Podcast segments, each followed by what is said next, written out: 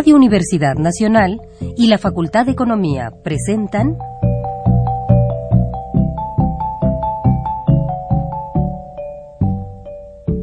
Los bienes terrenales.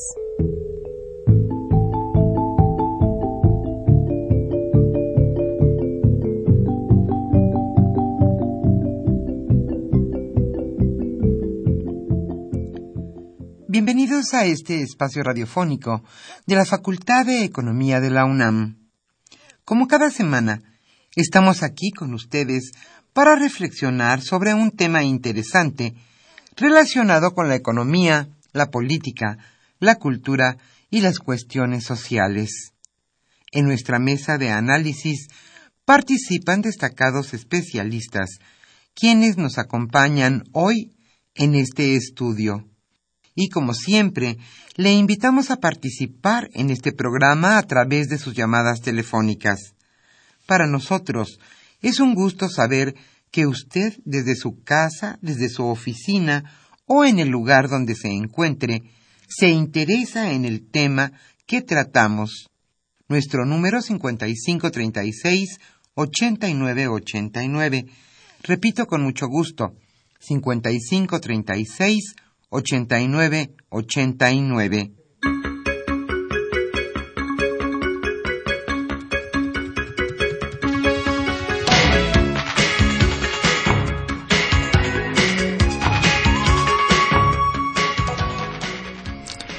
Estamos aquí nuevamente con ustedes en su programa Los bienes terrenales. Hoy los acompañaremos esta tarde de viernes aquí en la Ciudad de México Humberto Sánchez Castrejón en los controles técnicos y en los teléfonos contestando sus llamadas estarán nuestros compañeros Pedro Rosales, Celeste Camacho y Lilibet Hernández. Yo soy Irma Espinosa y estaremos con ustedes los siguientes 57 minutos de esta tarde. El tema que hoy abordaremos en los bienes terrenales es sin duda importante para todos los mexicanos. ¿Qué y dónde consumen los mexicanos? Hoy nos acompaña la directora general de estudios sobre consumo de la Profeco. Ella es la licenciada Erika Leisek Leonard. Y está con nosotros también Miguel Ángel Jiménez Vázquez, catedrático de la Facultad de Economía de la UNAM. Ellos en nuestra mesa de análisis charlarán con Alejandro Pérez Pascual. ¿Qué es lo que consumimos los mexicanos? ¿Por qué? ¿En dónde? Esta es la pregunta que hoy nos hacemos con el tema, precisamente, y lo repito, ¿qué y dónde consumen los mexicanos. Como siempre, le invitamos a participar en este programa a través de sus llamadas telefónicas. Para nosotros es un gusto que usted se interesa en el tema que abordamos y que además nos proporciona sus sugerencias, comentarios o preguntas. Alejandro Pérez Pascual, entonces, hoy conducirá nuestra mesa de análisis. Antes de entrar a ella, le invitamos a escuchar la economía durante la semana.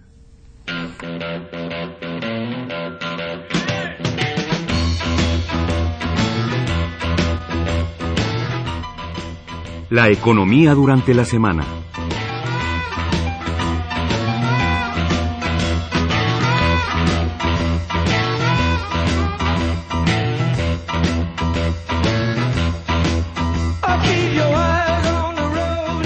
La noticia de primera plana en varios diarios de hoy es la cancelación de la licitación del tren a Querétaro. Esto debido a que se señaló que el gobierno actuaba con favoritismo. Debido a dudas sobre la transparencia en la asignación del contrato, el presidente Enrique Peña revocó anoche el fallo que asignó a un consorcio de empresas chinas, francesas y mexicanas para la construcción del tren de alta velocidad México-Querétaro.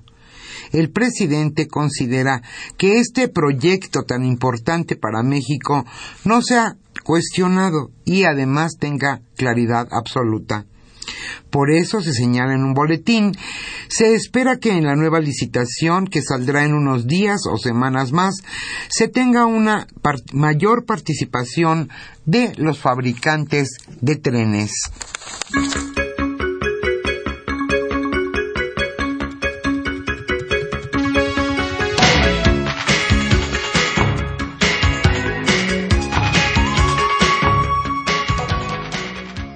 Sin duda alguna continúa la ordeña de ductos, aunque ahora se subió la pena por esta ordeña.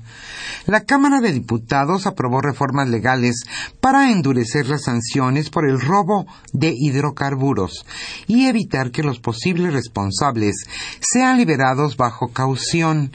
La reforma busca inhibir el robo de combustible que el año pasado generó pérdidas por 15.300 millones de pesos.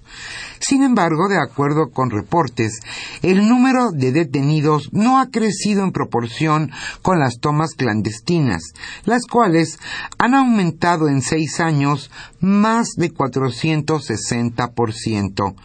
Pero las aprehensiones por robo de hidrocarburos, paradójicamente, ni siquiera se ha duplicado.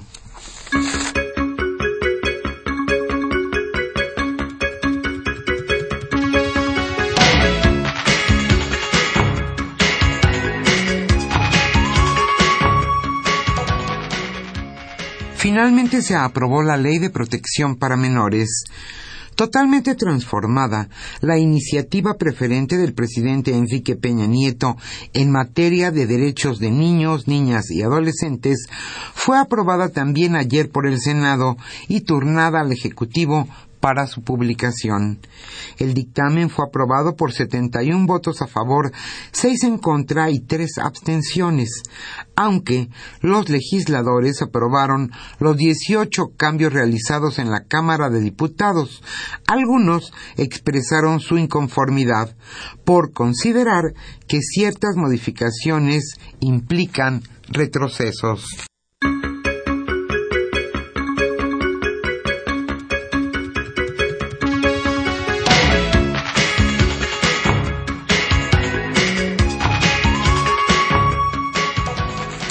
Se reduce la portabilidad. Cambiarse de operador de telefonía conservando el mismo número no podrá tardar más de tres días, al menos de aquí a febrero de 2015 de acuerdo con los lineamientos de portabilidad emitidos ayer por el Instituto Federal de Telecomunicaciones, este proceso de 72 horas será solo transitorio, pues en unos cuantos meses este procedimiento se reducirá a un máximo de 24 horas, como lo prevé la Ley Federal de Telecomunicaciones y Radiodifusión.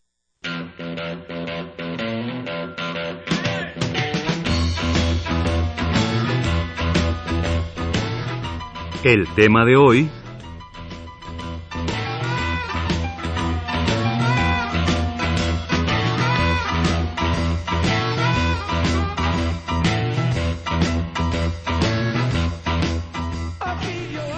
¿Qué y dónde consumen los mexicanos? Ese será el tema de hoy en nuestra mesa de análisis. Alejandro Pérez Pascual charlará hoy con Erika Leisek Leonard, ella es directora general de estudios sobre consumo de la Profeco y también está con nosotros y nos da mucho gusto Miguel Ángel Jiménez Vázquez, catedrático de nuestra facultad, la Facultad de Economía de la UNAM. ¿Dónde consumimos los mexicanos? en la tiendita de la esquina, en las tiendas departamentales, en las tiendas grandes, medianas, qué es lo que consumimos. Hoy ese será nuestro tema. Como siempre, le invitamos a participar en este programa a través de sus llamadas telefónicas. Para nosotros es un gusto recibir sus comentarios, dudas o preguntas sobre el tema. Hoy, ¿qué y dónde consumen los mexicanos?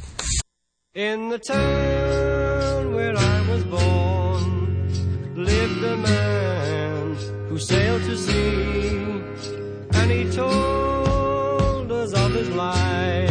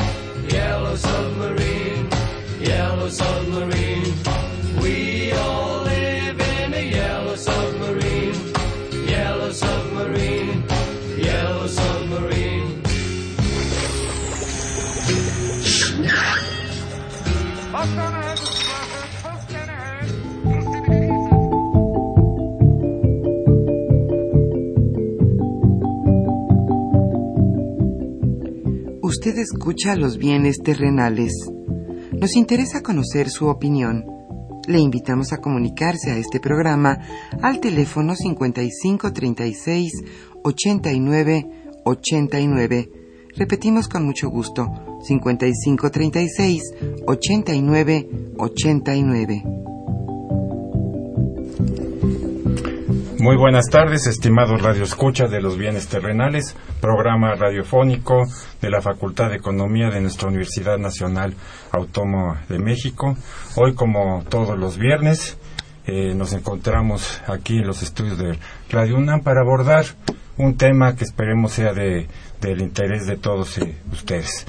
Eh, ya lo han escuchado, hoy vamos a disertar, a informarnos, ¿no? a preguntar sobre en dónde consumimos los mexicanos, qué productos somos los, los que más eh, consumimos, qué preferimos. Y para ello hemos hoy invitado eh, a la licenciada Erika Le Lexek Leonard, que es eh, la directora de estudios sobre consumo de la Profeco, y a un distinguido y muy amigo nuestro, profesor de la Facultad de Economía, Miguel Ángel Jiménez. A ambos les doy la, las gracias por estar aquí y la, y la bienvenida para poder abordar este tema con nuestros eh, radioescuchas. Eh, quisiéramos un poco entonces comenzar contigo, Erika, y a partir de ahora ya les quito los títulos y les hablaré de, de tú, hasta por edad. Eh, este, quisiera ver qué ustedes, ¿no? Desde la Profeco, que son los encargados institucionales, ¿no? Uno de defendernos como consumidores pero esta defensa tiene que estar basada en ideas, en programas, en estudios, en conocimiento, ¿no? De lo que es el mercado mexicano, ¿no?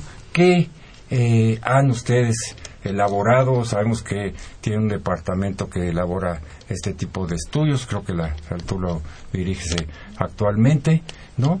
¿En dónde y qué básicamente consumimos los mexicanos? Así es. Bueno, pues primero muchas gracias por la invitación. No, al contrario. Este, a este tema que nos parece tan interesante a nosotros en la Procuraduría. Como tú muy bien dices, eh, la Procuraduría no nada más se encarga de, de la defensa del consumidor, ¿no? Eh, en esta parte, la Procuraduría también considera que además de la defensa que puede ser como un poco más reactiva, Tenemos que tener también como una parte preventiva, una parte de educación, una parte donde se piensen mucho más cuáles son las políticas que la Procuraduría tiene que ejercer tanto en la defensa a través de las quejas como en la defensa a través de los programas de verificación. Eh, efectivamente, en la parte de educación y divulgación que tiene la Procuraduría Federal del Consumidor, existe un área que hace estudios sobre consumo. Entre estos estudios sobre consumo, además de los programas que, que les comentaré en un, en un ratito más, ¿no? también tenemos eh, una, un apartado de encuestas, hacemos encuestas y hacemos sondeos. Eh, justamente y muy a, muy a tono con el tema de, del programa de hoy, eh, la Procuraduría acaba de realizar un estudio, una encuesta que se realizó en el Distrito Federal. Eh, el levantamiento se llevó a cabo durante los meses de julio y agosto de este año, donde salimos y se tuvo una muestra de 1.100 personas, en las cuales efectivamente lo que preguntamos era qué es lo que consumen los hogares mexicanos. O sea, nosotros sabemos que existen, por supuesto, las encuestas de Engasto y de NIG, ¿no? Que hace... Ingreso gasto. Exactamente. La encuesta nacional. Que hace el INEGI y que precisamente pues nos dan ciertos parámetros de qué es lo que está sucediendo. Nosotros lo hicimos como en un ambiente mucho más controlado que fue únicamente el Distrito Federal y zona metropolitana. Fueron 1100 cuestionarios los que se obtuvieron y nos vamos precisamente por los productos que se consumen mucho más en el hogar. Eh, salimos y les preguntamos a las personas cuáles eran los productos que más consumen y estamos viendo también dónde los consumen. Eh, te quiero comentar a lo mejor algunos de los resultados que nosotros obtuvimos de estas encuestas. Eh, los resultados eh, básicamente nos dicen, o sea, lo principal que están consumiendo la- las personas pues son los artículos de aseo del hogar. ¿no? Eh, eso definitivamente todo el mundo lo consume y nos encontramos también con algunas eh, con algunas sorpresas dado lo que nosotros a lo mejor hipótesis previas. Exactamente, ¿no? Pensamos antes de, realizar el estudio, ¿no? Por ejemplo, en el caso del pan, ¿no? Encontramos que solamente el 50% de nuestros encuestados, más o menos, son los que consumen pan de caja con regularidad, ¿no? Cuando nosotros partíamos de que a lo mejor el pan de caja era uno de los productos que más se pudieran llegar a consumir en los hogares, resulta que está disminuyendo al casi el 50%.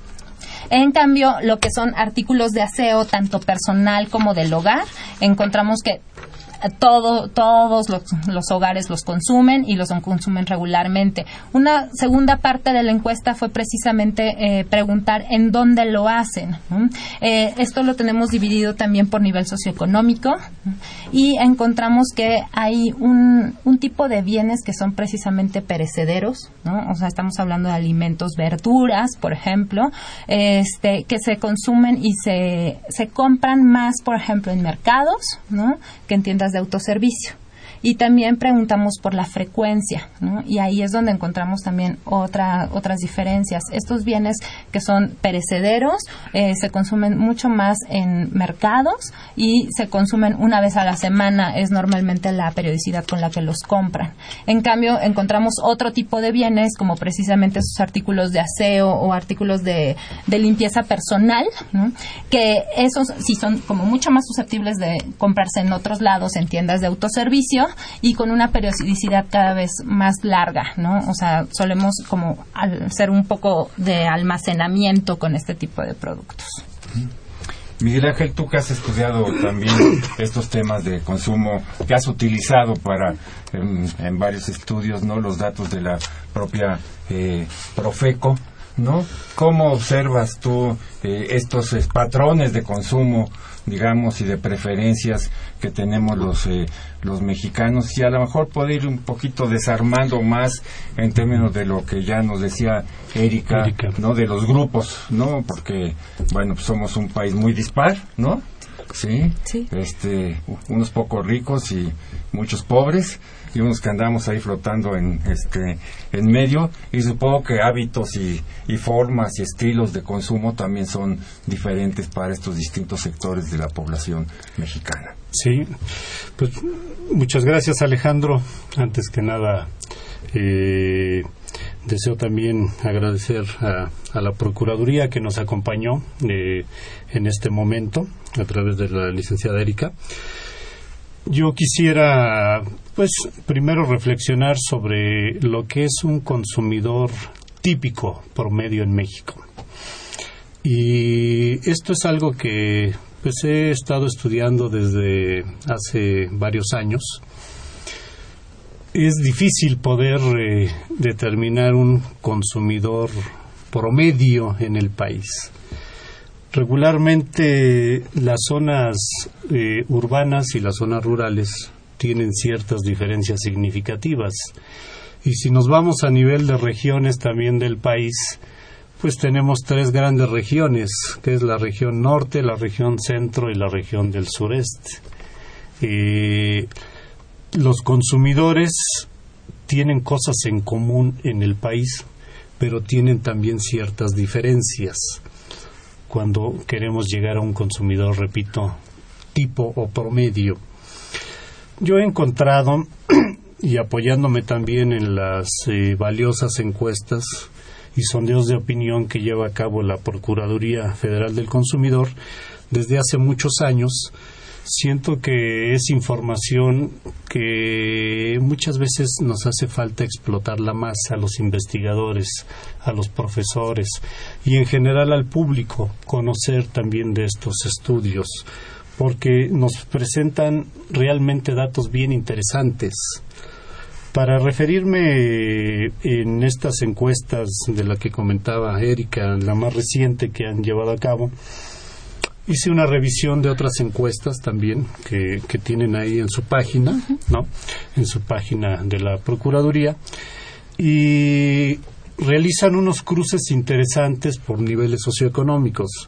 Quisiera explicarles a, a los que nos están escuchando que los niveles socioeconómicos, pues es una clasificación que utilizan sobre todo ciertas agencias de investigaciones de mercado para eh, dar pues algo distinto a lo que presenta INEGI en la encuesta nacional de ingreso gasto de los hogares, donde nos hace un agregado de estadísticas por deciles.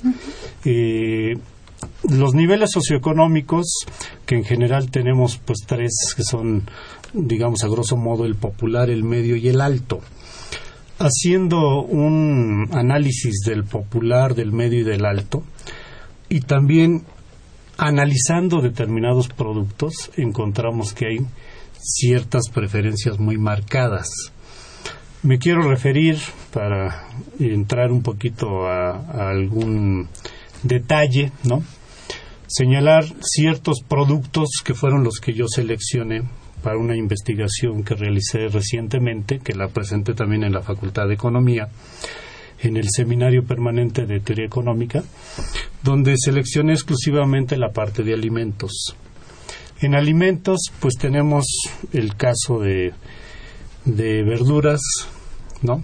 Todo el, grupo de verduras, el grupo de frutas, tenemos los productos cárnicos, están algunas eh, eh, productos que tienen que ver con la tortilla, el pollo, el consumo de la leche, eh, ciertos cereales, incluido el frijol, el caso del, del maíz, el arroz, digamos que son productos que no pueden faltar en la dieta de los consumidores, independientemente del estado y la región del país donde se encuentren, ¿eh? porque los mexicanos pues eh, consumimos frijol, tortilla, arroz, dentro de las carnes pues hay eh, la carne de res, está la carne de cerdo y también tenemos eh, la carne pues de pollo, ¿no? que entre estas tres carnes pues eh, son sustitutos muy cercanos y dependiendo también de las variaciones de los precios hay ciertas reacciones en el consumo de los mismos.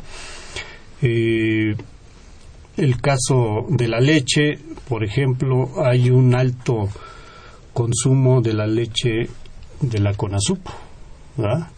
Eh, eso me sorprendió, a diferencia de otras marcas, ¿no? Que tienen una amplia publicidad y no precisamente se eh, tienen la mayor parte del segmento del mercado, conforme a algunas cifras de, de, de los propios estudios que ustedes generan. Me llamó la atención también el caso de ciertos establecimientos especializados, como los denominan ustedes, que es para el consumo, perdón, para la compra de ciertos productos que siguen siendo de alta preferencia. Las carnicerías, las tortillerías, las pollerías, estos lugares siguen en la presencia y en la preferencia de la compra de muchos de, lo, de los consumidores. Y se observa una tendencia a que las tiendas de autoservicio pues están buscando entrar más en estos eh, segmentos de, de mercado, pero no han logrado captar sobre todo, y esto lo, lo analicé en sus propios estudios que presentan, los niveles popular y nivel medio tienen una mayor preferencia a comprar sobre todo este grueso de, productos que estamos comentando, en tianguis y en mercados públicos, a diferencia de las tiendas de autoservicio. Y por nivel socioeconómico, entre más alto es el nivel socioeconómico, existe una mayor preferencia para comprar en este tipo de, de establecimientos, tiendas de autoservicio. No, no voy a decir ningún nombre por Puede, no, aquí no. eh, no, voy a meter yo un, un gol aquí a No, no, eh, no, no. que exista cierta No creo preferencia. que les aumentemos en nada su, este, Su- su... índice de ventas. Bueno, anunciarlos ok, aquí. Alejandro. Pues bueno, eh, de hecho, me gustaría más bien que, que la propia Procuraduría nos comentara de, esto- de este tipo de, de establecimientos. Sí, eh, es importante también señalar la diferencia entre un tianguis y un mercado público, ¿no? También si nos pudieran comentar un poquito al respecto de cómo hacen el levantamiento y la diferenciación de este de este tipo de, investigaciones. Y, y pues yo, para no abusar del micrófono, eh, lo dejaría. Ya, ya me ganaste la chamba y ta- ya hiciste tú las preguntas, entonces ya me, me la llevo tranquilo, entonces, por favor. Muy bien. Bueno, pues efectivamente esta, esta encuesta que acabamos de realizar eh, contesta mucho de lo que usted está mencionando. Eh, creo que vamos como en el, en el mismo sentido, en el mismo canal, ¿no? Eh, los datos, y ya como para empezar a dar a datos un poquito más duros de efectivamente los resultados que nosotros encontramos, ¿no? Eh, sobre todo en los productos que mencionaste, está por ejemplo en verduras, encontramos que el 98% de nuestros encuestados consumen verduras. Eh, tenemos otras eh, que son un poco más dispares, por ejemplo, la carne de res, está, encontramos el 88%, carne de puerco 75%, o sea, baja un poquito, empieza pollo, se va 97%, o sea, entonces podemos decir que de las carnes animales la que más se consume es, el efectivamente el pollo, y lo que menos se consume con un 64% van a ser pescados y mariscos. ¿no? O sea, esa es más o menos la distribución que nosotros encontramos y que efectivamente pues coincide con lo que con lo que usted estaba señalando, ¿no? Eh, efectivamente por la parte de que nosotros preguntáramos en qué lugares son donde los compran, bueno nosotros tenemos la división hecha de este tipo de lugares de compra por cada uno de los productos, o sea por cada uno de los productos fuimos preguntando a dónde es donde los compran y como muy bien lo dice eh, en el caso de la carne de res, por ejemplo donde más se va inclusive eh, a pesar del nivel socioeconómico, son las tiendas especializadas, que como bien lo señalaba, pues es las carnicerías, ¿no? O sea, la gente va a comprar la carne no tanto a una tienda de autoservicio, de hecho tiene un porcentaje muy pequeño la, la tienda de autoservicio, sino que lo compra en las carnicerías. Pero hay otro tipo de carnes, como por ejemplo el pescado, que el pescado no lo compran en pescaderías. Bueno, No hay. es que efectivamente, o sea, no hay pescaderías, ¿no? Entonces, las pesca eh, los pescados, los mariscos, donde efectivamente se compran, pues van a ser en los mercados y en los tianguis, ¿no? ¿Qué es lo que se queda para las tiendas de autoservicio? Para las tiendas de autoservicio se quedan como cosas mucho más envasadas, ¿no? Por ejemplo, el frijol, el arroz, o sea, este la- todo lo que son productos envasados es lo que efectivamente la gente va y compra independientemente del nivel socioeconómico este en los supermercados. Sí, yo, yo, yo quisiera complementar, Erika. Eh, la parte que detectamos en sus propias investigaciones que más adquieren en tiendas de autoservicio son sobre todo productos para el aseo del hogar y productos para el aseo personal. Eh, y aquí sí quisiera yo también resaltar que este tipo de, de tiendas de autoservicio, pues hay tiendas desde las que están más cercanas a ciertas delegaciones y tienen preferencia por determinados niveles socioeconómicos, ¿no? Por ejemplo, el nivel popular, pues se ve que llegan a adquirir estos productos, ¿no? Del aseo y del hogar en tiendas de autoservicio, pero aún siguen comprándolos de forma importante en los tianguis y en, y en los propios mercados públicos, ¿no? Y pre- principalmente en los tianguis que tienen su origen desde aquel programa de los mercados Sobre ruedas. sobre ruedas, ¿no? Que, que llegaron para quedarse, como muchas cosas que llegan aquí en México, ¿no? Y, Creo que Erika no había nacido. y, y- y existen realmente muchos tianguis, ¿no? Seguramente ustedes en sus muestreos, ¿no? Tienen detectado que la cantidad de Y- y tianguis una es impresionante, ¿no? ¿Y estas preferencias este, tienen reflejo este, eh, en, en, en razón del precio? o sea, frutas, verduras, bienes este de limpieza no hemos entrado a otro tipo de mercados este ropa por ejemplo muebles pero nos hemos ido centrando sobre sobre esa parte hay diferencias este también sustanciales de precio y calidad porque bueno también hay este no también hay calidades incluso en los eh, en los propios eh, eh, alimentos. O sea qué vinculación ustedes este eh, han encontrado y tú a, a través de, de tus investigaciones porque bueno pues los mercados están hechos de productos de productos diferenciados y de precios diferenciados y enfocado a mercados no también este diferenciados Así es, mira, lo que nosotros hemos encontrado es que eh, la variable del precio eh, puede no ser tan determinante para elegir el lugar de compra del consumidor. ¿no? Lo que nosotros vemos es que es otra variable que es precisamente la frescura del producto, lo que determina un poco más en el consumidor cuál es el lugar de compra que él va a preferir. Es por esto que hace sentido los resultados que nosotros tenemos de que estos artículos perecederos, las verduras, la carne de pollo, o sea, el que lo compren en los lugares donde el consumidor siente que es mucho más fresco el producto.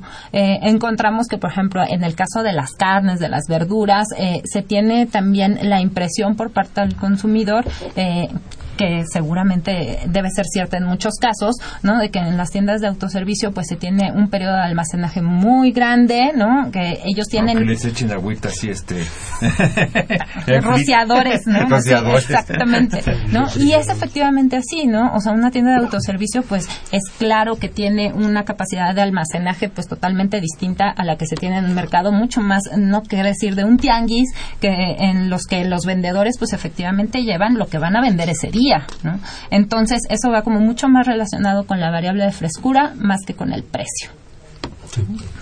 Bien, eh, yo sobre el precio quisiera comentar también el precio y otras variables. Si recordamos eh, en una función de demanda clásica, eh, las preferencias no, no, pues, nuestro están público no recuerda esas cosas Sí, no, no, bueno, seguramente nos están Los escuchando les hago el eco- favor. economistas, ¿no? Alguno algunos que otro, profesores, pocos. algunos, ¿no? Por cierto, aprovecho un saludo, un saludo nos, para, nos para mis alumnos. otros que no son de autoconsumo. Nos escucha mucha gente que no está en el ámbito y que se interesa por estos temas. Sí, muy bien. Bueno, eh, el ingreso, eh, el nivel de ingreso es una variable que influye. Por ejemplo, los niveles altos no les no les importa tanto este el precio, ¿no? Les interesa la calidad, la comodidad y en muchos casos si tiene o no estacionamiento el lugar, ¿no? Eso puede ser una variable que incide para acudir a determinado Ir a lugar. tianguis luego puede ser un drama para dejar Sí, el, el coche, sí, ¿no? porque llegas al tianguis y después puedes regresar con frutas y verduras, pero caminando, porque Sí, ya, no no va, ya no va a haber coche. Para ciertos niveles, por ejemplo, el popular y el medio, sí existe una preferencia por acudir a los tianguis, porque ellos también consideran que hay una mayor opción, ¿no? Existen varios locales que venden el mismo producto y lo vemos, ¿no? Cuando son varias calles y quieren comprar mangos, pues no solamente existe un local de mangos, como es algo que sí sucede cuando van a una tienda de autoservicio. O sea, nada Sí, más ve uno incluso que hay diferenciación de calidad y de precio. O el que está maduro, ya este, a 10 pesos llévatelo, Sí. ¿no? Y el otro que, que todavía no. Y, Y- tiene la, la oportunidad de ambos. Exactamente. Y el consumidor mexicano todavía tiene mucho el hábito de que subjetivamente para decir esto es de mejor calidad, también consideran cómo los atendieron y si los dejaron escoger el producto. Y si hubo pilón. Y si hubo pilón, Y ¿no? Y además si, si le comentaron pásele güerita, ¿no? Entonces, si hubo pásele güerita y al niño le dan también un pedacito de mango, ¿no? Pues dicen, aquí es donde voy a comprar. Al final, pues es es publicidad, es promoción y es, Es mercadotecnia. y es mercadotecnia, ¿no? En- Innata, si tú quieres, ¿no? sin nada, sin ninguna inversión, ¿no? Eh, eso se observa mucho en, en los tianguis, ¿no? Un poco menos en los mercados públicos, eh, sobre todo los mercados públicos de las delegaciones o de ciertos municipios, porque son los primeros mercados. De hecho, déjenme comentar que los mercados han ido perdiendo presencia en la preferencia de los consumidores y en la propia compra. Los tianguis son los que desde hace muchos años pues se han apoderado de un porcentaje muy importante y si lo relacionamos con la cadena de distribución desde la central de abastos, esto también tiene algunas eh, implicaciones, ¿no? Eh, en, en cuanto a los precios. Entonces, regresando un poquito, según los niveles socioeconómicos puede haber más eh, preferencia por comparar precios. Algo sí es un hecho que los consumidores de nuestro país hoy por hoy, comparados con décadas anteriores, las nuevas generaciones de consumidores en nuestro país somos más exigentes, pedimos más eh, productos con calidad, pedimos mejor atención y esto es en general, ¿no? Y aquí sí se nota una cierta presencia del trabajo que ha hecho la Procuraduría Federal del Consumidor por muchos años, ¿no? Por el bien de, nuestro país. Vamos a, un pequeño corte de, de nuestra estación. Volvemos en un par de minutos con nuestros radioescuchas. Here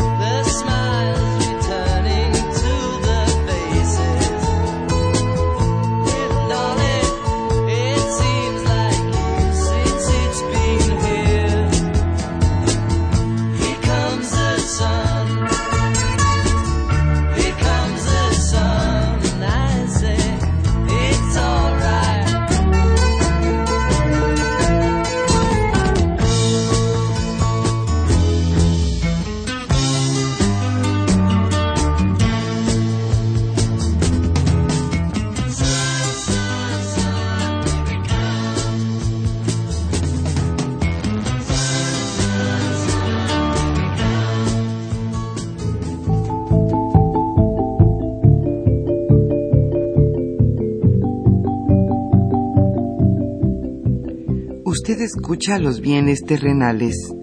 Nos interesa conocer su opinión. Le invitamos a comunicarse a este programa al teléfono 5536 89 89.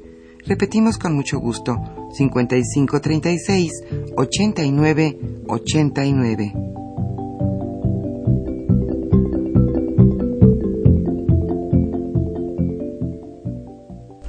Gracias por continuar con nosotros en su programa Los bienes terrenales de la Facultad de Economía de la UNAM. Hoy, este viernes, platicando sobre qué y en dónde consume los mexicanos.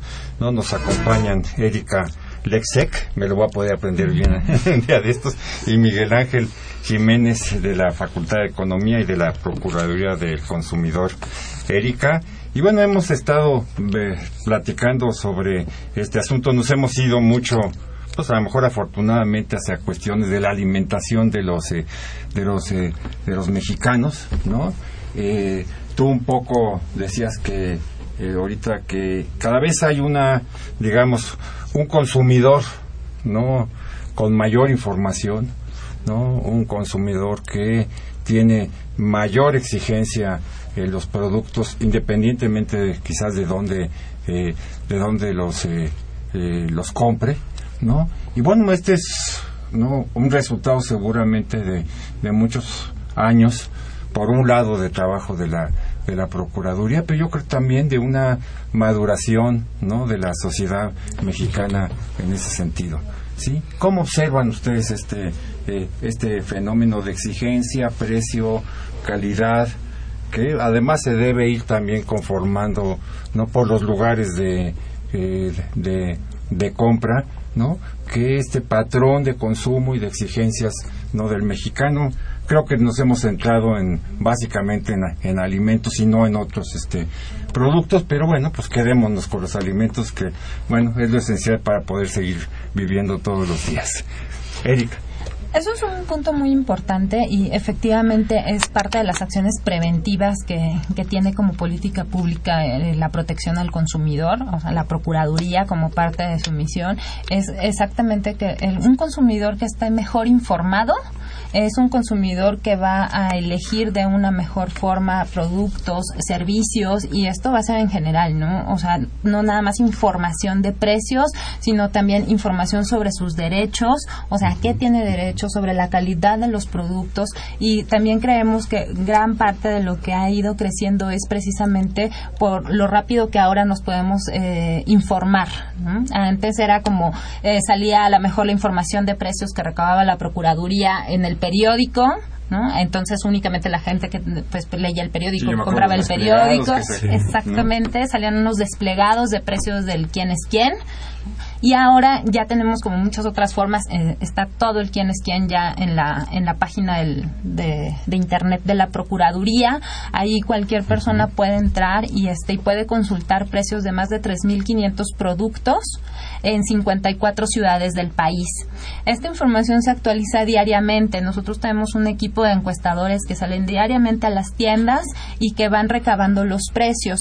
Y ahora también el quién es quién se ha extendido mucho más de lo que era antes y no nada más eh, levanta alimentos. ¿No? Tenemos eh, muchos eh, productos de lo que ya son abarrotes y tenemos también productos como electrodomésticos, electrónicos. Entonces, si van a, a un consumidor a comprar una pantalla, un horno de microondas, también es factible que utilice el quién es quién en los precios y pueda decidir en la ciudad donde está, en dónde le sale más barato comprarlo. ¿no? Entonces, esta parte de cómo, cómo eh, la Procuraduría está tratando de llegar con información a los consumidores es precisamente parte de empoderarlos para que ellos hagan las mejores elecciones de compra. Y en ese sentido, Miguel Ángel, tú sí observas que hay una mejora, como nos decías, en estos hábitos de consumo de los mexicanos. O sea, no nos dejamos engañar tanto. Yo sí, yo he observado a lo, a lo largo de dos, tres décadas que los Por tus estudios, no por, por los edad. estudios. Sí. Sí. no, no, por supuesto, por los estudios, Alejandro. Un poquito por la edad también, pero más por los estudios, que nuestros consumidores, y, y- y llámese consumidores, pues de los consumidores como niños, como jóvenes, como adultos y sobre todo los adultos mayores, déjame decirte Alejandro que los propios estudios que presenta eh, la Procuraduría son los más exigentes y son los que no se casan con las marcas, por ejemplo, ¿no? Y, Así debe y- ser, y- y no se van por la publicidad. Los consumidores más jóvenes que tienen menos experiencia, digamos, en la adquisición de productos, son eh, un nicho más factible de captar por, lo, por la publicidad y entre mayores la edad del consumidor es más reflexivo, tiende más a comparar marcas, a seleccionar eh, precios y aprovechar también más óptimamente su ingreso eh, disponible. Esto es muy interesante. Eh, siento que todavía falta como mayor difusión en los jóvenes y sobre todo esos consumidores que el día de mañana van a ser los adultos. Tenemos la misión ¿no? Y aquí pues le dejaríamos la tarea a la Procuraduría Federal de Pero Consumidor. no solo, todos somos. También, como dicen, todos somos consumidores y además en algún momento nos empoderaron, ¿no? ¿No? De hecho, esa era una de las campañas, el poder del consumidor, ¿no? Entonces todos debemos ser pues más exigentes, saber también que existe una ley federal de protección al consumidor que desafortunadamente pocas veces sabemos que existe en este país. Y realmente conocerla y sobre todo exigir nuestros derechos. Recuerdo desde que nació el Instituto Nacional del Consumidor, que son las raíces De la de, Procuraduría. de este tema en el país, pues habían unas campañas muy fuertes, ¿no? De aquel teléfono del consumidor, que, sí- cantadito, que sigue que existiendo sigue con el mismo ¿verdad? número, exactamente, que es el 5568-8722. Pero cantado, Erika, no lo tiene que decir. ¿no? e- efectivamente, es el mismo número desde hace 35 años.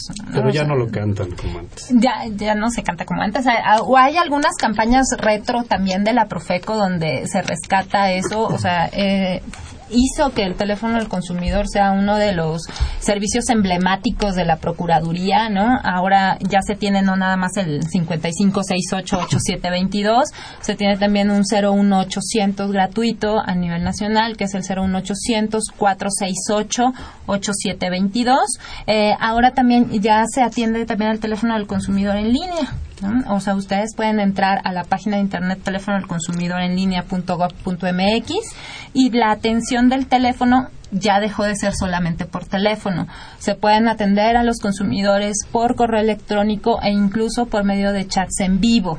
Entonces, eh, vuelve a ser parte de lo que estábamos platicando, ¿no? Las formas en las cuales eh, ahora la tecnología y el avance nos permiten acercarnos al consumidor es algo que también la Procuraduría pues ha tratado de ir avanzando y este y de poder poner el- en las manos del consumidor la información y eso es darles poder. Muy bien. Vamos a, a proceder a dar lectura a los comentarios, preguntas de, de nuestro auditorio para que con eso ustedes eh, puedan, eh, digamos, darles eh, respuesta y probablemente con ello podamos concluir el programa de hoy. Dolores Martínez de Naucalpan se dedica al hogar, dice saludos a, to- a todo el equipo, muchas gracias. Hace años los inspectores de básculos eran muy eficientes, ahora ¿dónde están? Puesto que hay demasiada ineficiencia en este aspecto. Incluso en tiendas de autoservicio las básculas no pesan bien. Además, los precios aumentan y la calidad del producto tiende a bajar. O sea, la doña Dolores se nos queja de los kilos de 900 gramos y de, ¿no? Y de, ese, o como, o los litros de gasolina también, este, de menos de, de litro, ¿no? Jorge Aguilar de Tlalpan. Los mercados alrededores han resuelto los problemas de consumo en las clases de ingresos menores, nos lo dice como, como pregunta. ¿Y cuál es el futuro de estos mercados y los mercados delegacionales?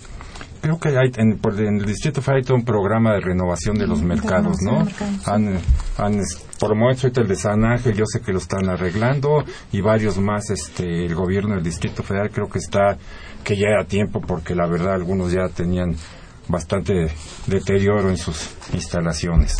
Jesús Ríos de Miguel Hidalgo, ¿qué papel juega el Estado en la inducción de hábitos de consumo, del promover, por ejemplo, el llamado buen fin en favor de algunas empresas privadas?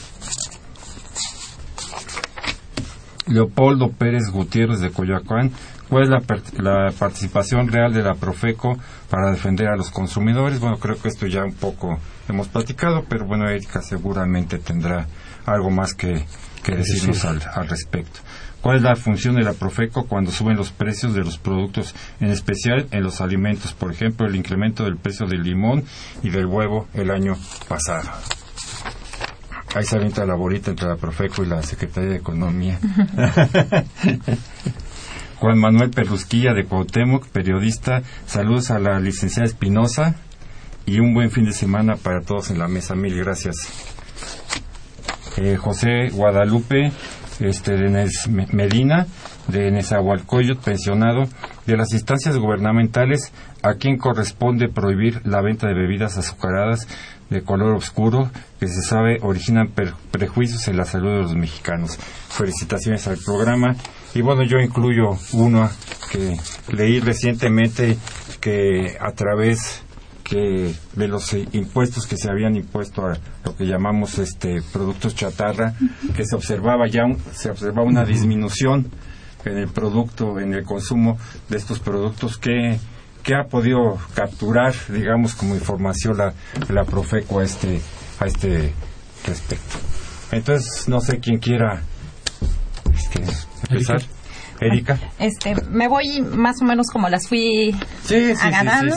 Eh, respecto a las básculas, bueno, la Procuraduría tiene a sus verificadores que uno, una de sus principales actividades es precisamente la calibración y la verificación de las básculas. Aquí lo más importante, y es en general para todos los consumidores, es que si tienen, aunque sea la más remota eh, idea Sospecha. o sospecha de que eh, esto está ocurriendo en gasolina o donde ustedes van a comprar, eh, que hagan una denuncia. La, la Procuraduría eh, también, además de poder hacerlo por de oficio, ¿no? a, a partir de sus operativos de verificación, lo puede hacer también a través de denuncia. Lo- esta denuncia es muy sencilla de poner en el teléfono del consumidor. No tienen que dejar ningún dato, más que efectivamente los datos del lugar donde crean que esto, esto está sucediendo. Ahora, respecto a precio-calidad de los productos, aquí lo más importante es precisamente que el consumidor debe de saber que tiene la opción de elegir. Eh, estamos en una economía de mercado, no tenemos precios máximos, no hay un control de precios, por ejemplo, en lo que se refiere a alimentos. Y este, entonces, la parte importante No, del tortilla consumidor. sí, ¿no? eh, Ya no. Ya no, no. Fue el tortilla último, no. fue el último en liberarse. Gas, gasolina y este y ya los, productos que tenemos ahorita con, precios controlados. Entonces, aquí lo importante es que el consumidor esté informado y pueda elegir dónde quiere comprar, donde efectivamente le den mejor calidad, como mencionabas, donde te traten bien, ¿no? Donde tú como consumidor te sientas mejor, es efectivamente lo que tú puedes hacer. Em, re- preguntaban también respecto a los hábitos del consumo durante el buen fin. Aquí eh, vale la pena mencionarlo. El buen fin ya viene la- el siguiente fin de semana. Eh, aquí lo que quiero mencionar es que la participación de la Procuraduría es mucho más en defensa del, del consumidor. O sea, nosotros no podemos evitar que el consumidor salga y compre. Lo que queremos es que el consumidor salga y compre de una forma informada. ¿no? Eh, durante los eh, anteriores ediciones del Buen Fin se realizaron algunas encuestas. Sabemos que de lo que más se vende en el Buen Fin son electrodomésticos y electrónicos. Entonces, para este año eh, tienen a su disposición en la página de internet precios de estos de este tipo de productos para que decidan cómo comprar. Eh, además, bueno, hay toda una campaña, va a haber un operativo de verificación y precisamente la participación de Profeco en el Buen Fin es el de la defensa del, del consumidor. Bien, yo, si me permites, Erika, quisiera complementar eh, en la parte de las básculas eh, en los programas anuales que lleva a cabo el, el área de verificación e inspección toman en cuenta también el número de quejas ¿no? y la lista negra ¿no? de, las empresas. No dejen de denunciar, eh, esa invitación que hace Erika es fundamental. Si encuentran a un locatario, a un comerciante, un carnicero, un pollero, lo que sea, que no tiene una báscula adecuada, repórtenlo. Y seguramente habrá alguna acción por parte de la Procuraduría. En el caso de la pregunta de los mercados públicos, eh, yo lo que he observado en las investigaciones es que han dejado de ser como que el centro de compra fundamental que lo fueron hace tres o cuatro décadas, cuando eran los lugares donde encontrabas pues todos los productos o la mayor cantidad de productos. Realmente La función de la gente. exactamente Pasó a los tianguis, ¿no? a los tianguis y a las tiendas de autoservicio. Entonces, realmente los mercados públicos, y si observamos en algunas delegaciones, locales que eran de, de frutas o de verduras, pues ahora te venden comida corrida o te venden otro tipo de productos más bien de alimentos para que vayan a comprar y a comer en especial algunas personas que trabajan cerca del mercado público. Entonces, eh, ya está dejando de, de tener esa figura el mercado público que hace, repito, tres o cuatro décadas tenía como un lugar de, de abasto de, de alimentos central. En cuanto al buen fin, eh, como bien indica la licenciada Erika, eh, la Procuraduría pues se encarga de la defensa del consumidor, de informar, de ir de la mano de los consumidores, pero como gobierno en general existe una estrategia también de apoyar pues a, a las empresas mexicanas para que aprovechen también esta temporada y puedan pues realizar ventas atractivas para los consumidores, pero siempre y cuando respeten precios, calidades eh, y las normas, ¿no? Que existen en este sentido, ¿no? Entonces eh, es un es una idea que se ha implementado en el país como dicen algunos es la semana en que todo está más barato, ¿no? Pero el hecho de que esté más barato y ciertos productos, ¿no? En especial los electrodomésticos, las pantallas, las las eh, eh, estéreos, en fin, productos, ¿no? De ese tipo que son los que más se ven, no son los alimentos, ¿no? Que veníamos analizando, ¿no?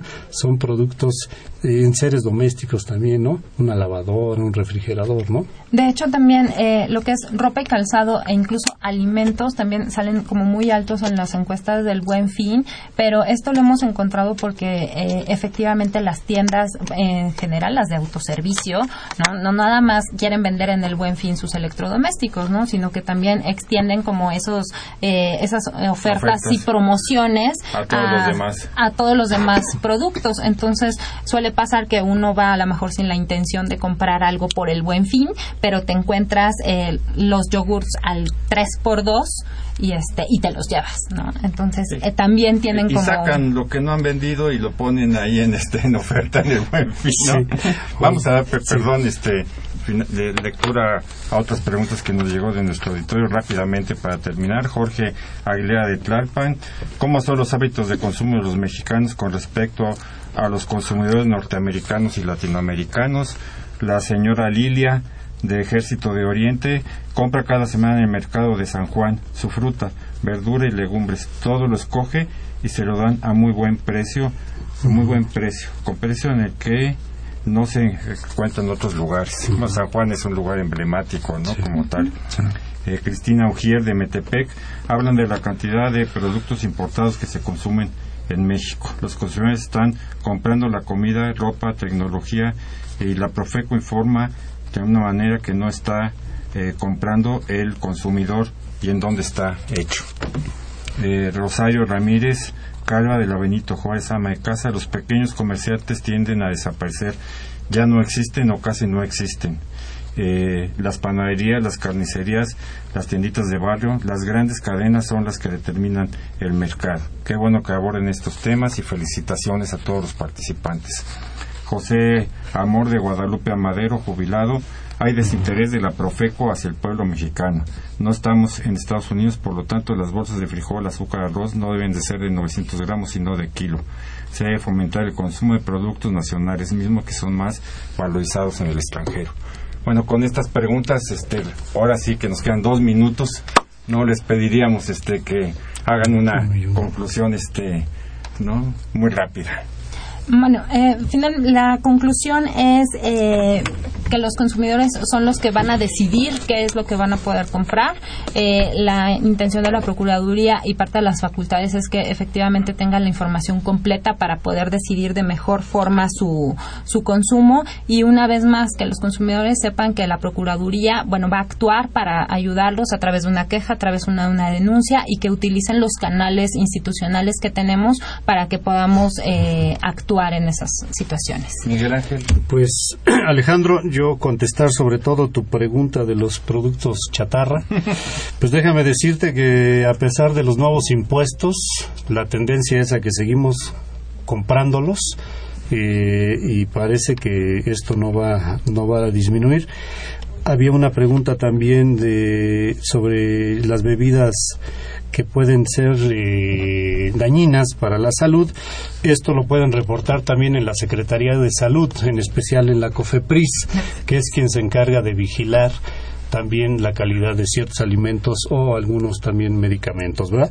Que viene haciendo una labor importante la COFEPRIS junto con la propia Profeco. Pues yo este agradecer este espacio y pues esperemos nos invites nuevamente con funcionarios de la Profeco también para seguir analizando y reflexionando estos temas tan importantes para todos, porque como dicen todos somos consumidores. Muy bien. Pues muchas gracias Muchísimas a ambos gracias. Y, a- y gracias a nuestros radioescuchas por haber estado hoy en este lapso de tiempo. Y nos vemos la próxima semana, el próximo viernes. Bueno, no nos vemos, nos escuchamos el próximo viernes.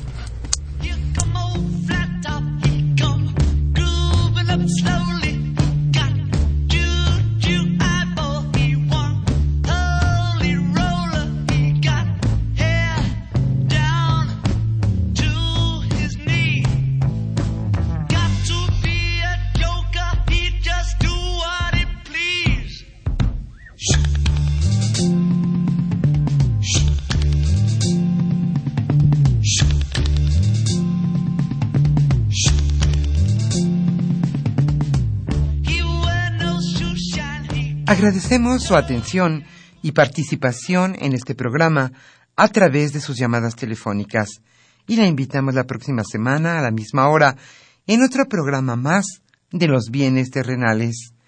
La coordinación general fue de Carlos Javier Cabrera Adame, la coordinación académica de Aníbal Gutiérrez, Roberto Cabral, Alejandro Pérez Pascual, Rubén Antonio Miguel y Leonardo Lomelí Vanegas.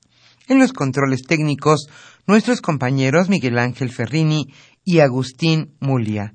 Y en la voz y producción, su amiga Irma Espinosa, quien se despide de ustedes y le desea un agradable fin de semana.